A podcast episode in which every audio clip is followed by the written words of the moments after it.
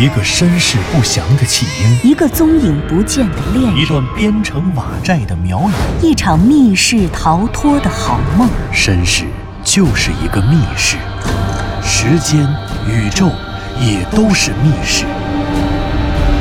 既然逃出去了，就别再回来，再回来。请听长篇小说《望山没有南风向》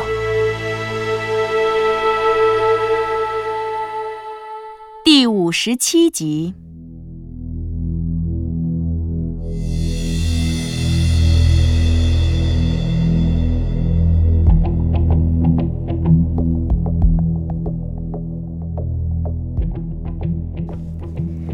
向南风一行三人离开刻着雍二虎墓志的棺材，继续往前走，渐渐进入了一条笔直的、越来越窄的，在怪藤包裹中的路。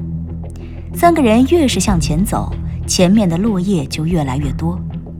由于这里的空间不似外面，怪藤从人的两侧盘桓向上，最终又在头顶上交织在一起，从而组成了一个密不透风的隧道。隧道中，落叶的厚度足以使人目瞪口呆。由于隧道的高度最高也不过一米七、一米八的样子，三个人在隧道里前行，经常要半蹲下身子或者弯着腰。长此以往，腰酸背痛自不必说。关键的问题是，隧道里的落叶经常会没过头顶。人在落叶堆里往前走。头能伸出落叶的时候，尚可用眼睛辨别基本方向；可一旦头必须扎进落叶堆里，那么人的眼睛就没什么大用了。当然，你可以打开头灯或者强光手电，但落叶不是水，手电的光固然可以穿透一片、两片、五片的落叶，可是，在落叶堆里，手电除了能够穿透三四厘米的落叶。在眼前发出一片像火烧一样的光，除了能给人一些基本的安全感，让人不至于在黑暗中陷入精神的恐慌以外，却没有任何实质性的照明作用。走在最前面的湘西谷主越走越慢，他不得不一边用手摸，确定大致的方向，确定构成隧道的身体左右两侧的怪藤的走向。一边还得把脚伸得挺长，趟三脚迈一步。如此一来，三个人前行的速度简直慢得像蜗牛走路差不多。不过，他们又不得不这样做，毕竟谁都知道，在这个危机四伏、鬼魅丛生的古墓中，任何微小的山势都有可能让自己与同伴命丧黄泉。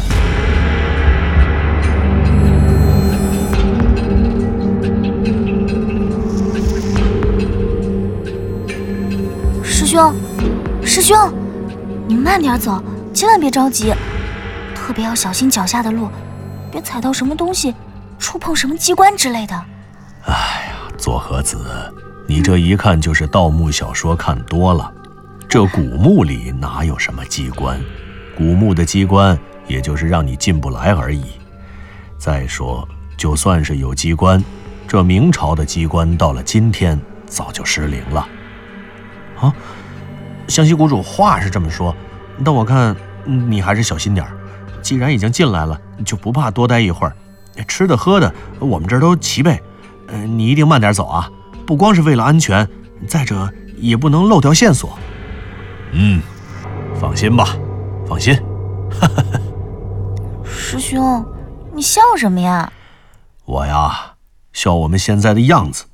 我在想，如果现在有一个大机器。给我们拍一张 X 光片，穿透这些落叶看我们，完全就是三个瞎子排队摸着走。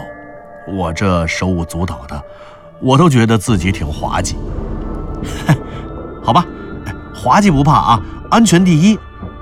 哎，湘西谷主，我想起个事儿，想请教请教你。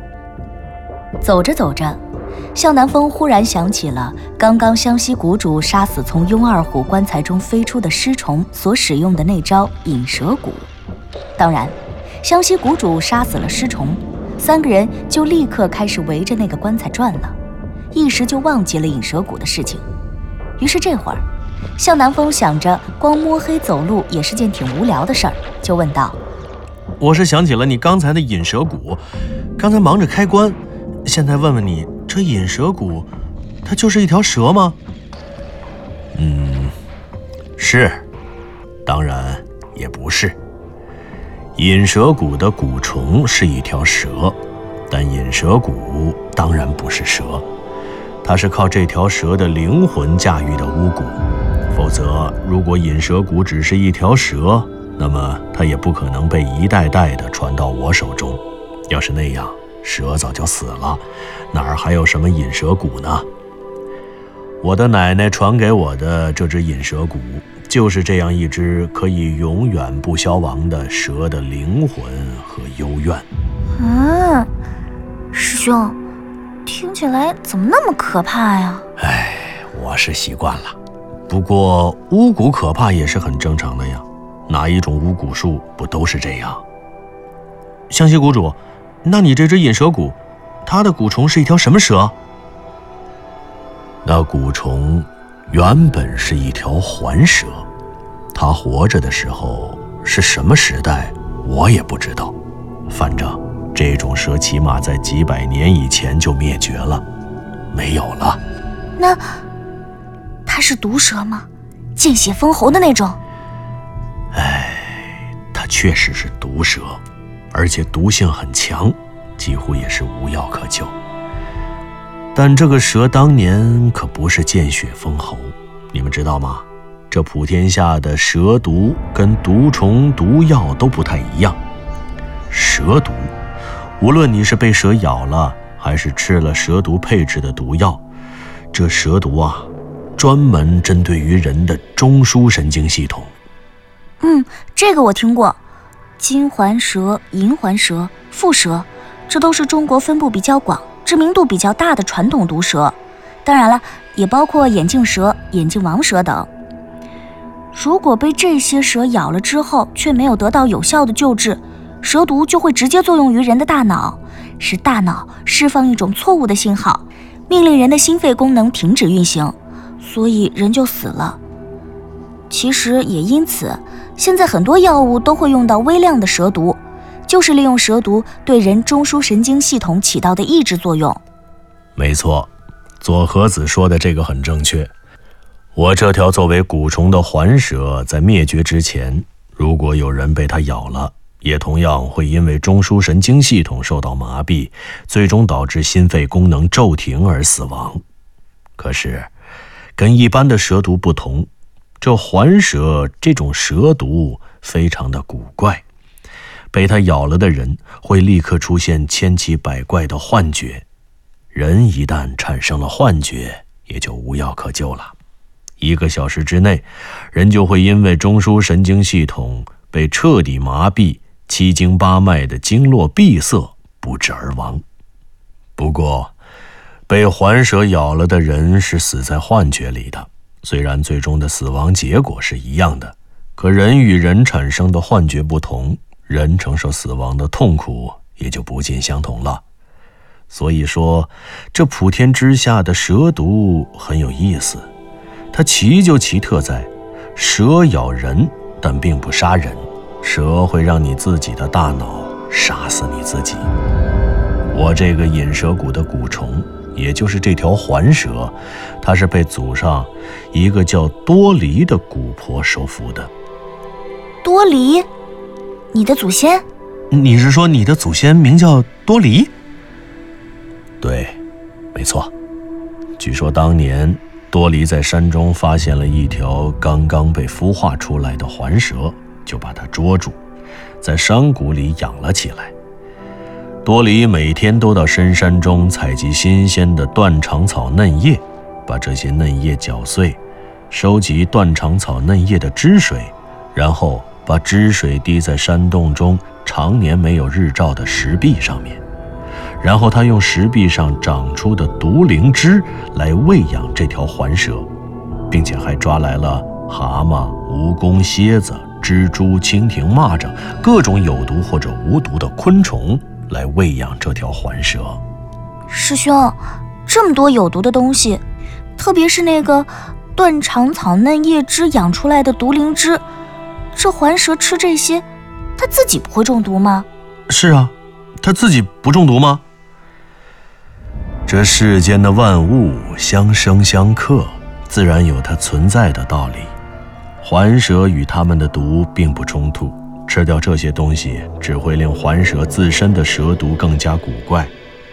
如果抛开巫蛊不说，单从毒药的角度上讲，比如有人分别吃两种不同的毒药，他可能不会死，因为这两种毒药不够致死人的毒性。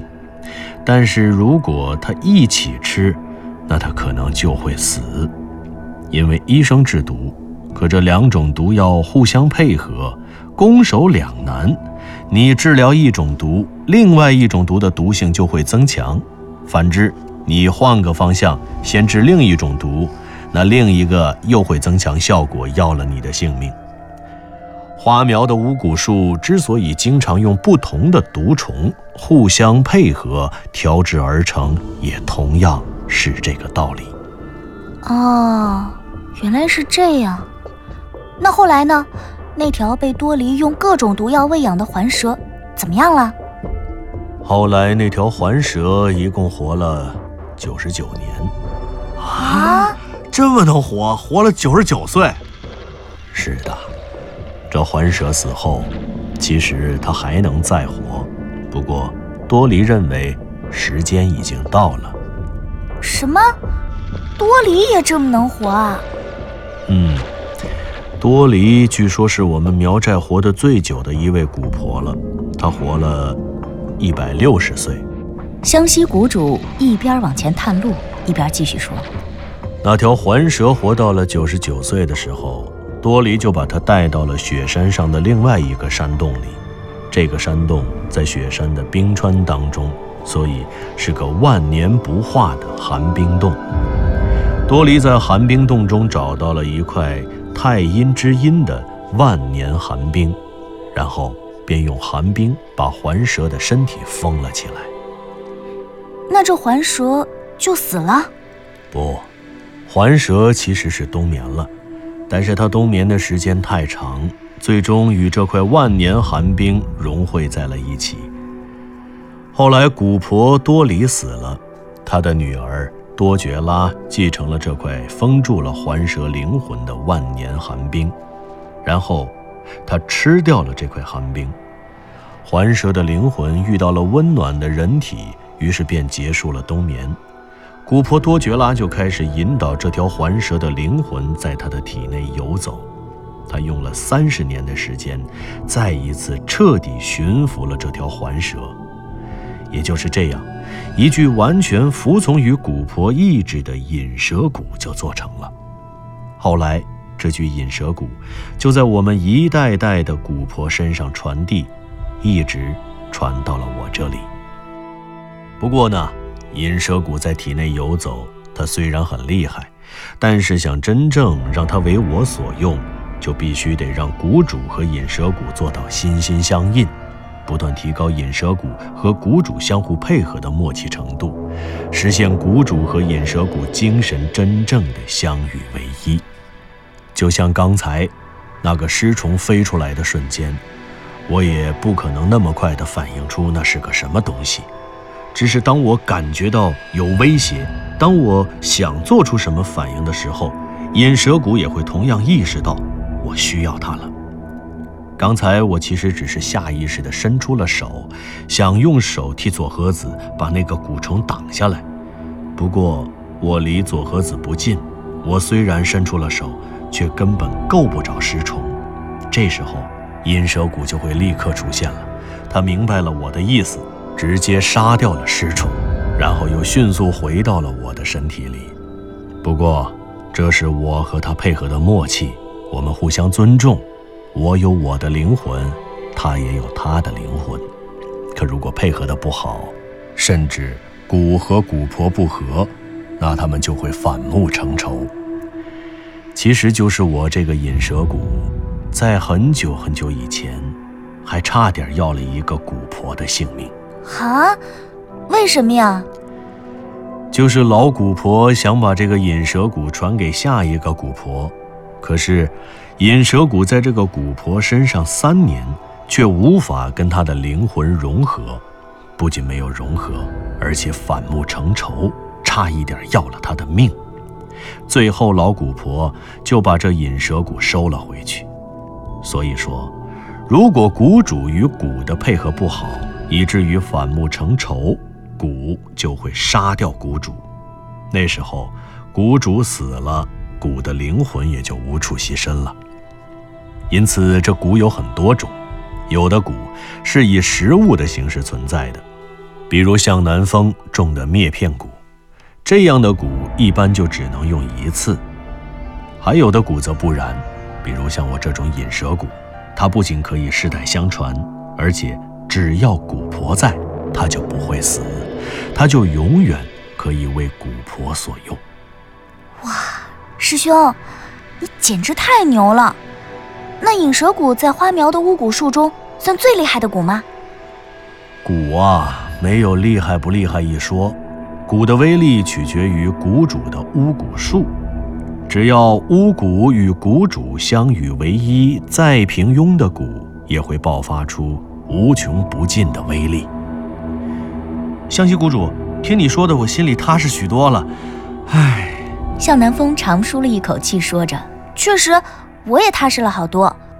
师兄，就刚才南风哥打开棺材的时候，我不瞒你说，虽然我拿着手电给你们照着亮，但是我好半天都没敢睁眼，真的吓死我了。那现在算缓过来了吧？嗯，现在如果就这么走着。”特别是还能想到随时都有引蛇谷的保护，我这心里还稍微好过一点。要不然真的是太紧张了。哎，对了，左和子一边说一边摇晃了一下拉着向南风的手。南风哥，我一直在想一个问题。哟，你还有心思想问题呀？那看来你还真是不害怕了。说吧，什么问题？你说刚才那个棺材，棺材旁边的石碑上。明明就写着雍二虎的名字，时间什么的也都对，为什么棺材里装着的却是一个狼犬厉鬼呢？另外还有，刚才我们看见的狼犬厉鬼，居然不是南风哥你在妙瑶塔地宫里看见的那个。隐山寺方丈明渊大师跟你说的，我爸爸追踪一个狼面人来到望山，发现妙瑶塔。你说他追踪的那个狼面人，会不会是刚才那个？这这个应该不会吧？刚才那个躺在雍二虎棺材里的狼犬厉鬼，不都已经死了三百九十年了吗？嗯，我还是认为你爸爸追踪的那个狼面人，应该是我在妙瑶塔地宫里看见的那个。你说呢，湘西谷主？不知道，还是得继续找找线索才行。我现在想的是，别管是谁在哪儿见到的吧。是刚才雍二虎棺材里的那个，还是你在妙瑶塔地宫见到的那个？这狼犬厉鬼究竟是个什么东西？真奇怪了，他究竟是人还是鬼呀？是不是来自苗国呢？什么意思啊？啊，他可能不是苗国来的吗？湘西谷主，关键是我听说过三苗的巫蛊，三苗的法术，我从来没听说过。三苗有这种半人半狼犬的怪物。再说，这怪物究竟是什么？苗国人信巫术，但是不信鬼呀。这东西究竟是什么呢？正说着，走在最前面的湘西谷主忽然停下了挪动着的步伐。左和子紧握着向南风的手，忽然用力。向南风抬起头，向湘西谷主头灯照亮的地方看过去。又，又来了一个。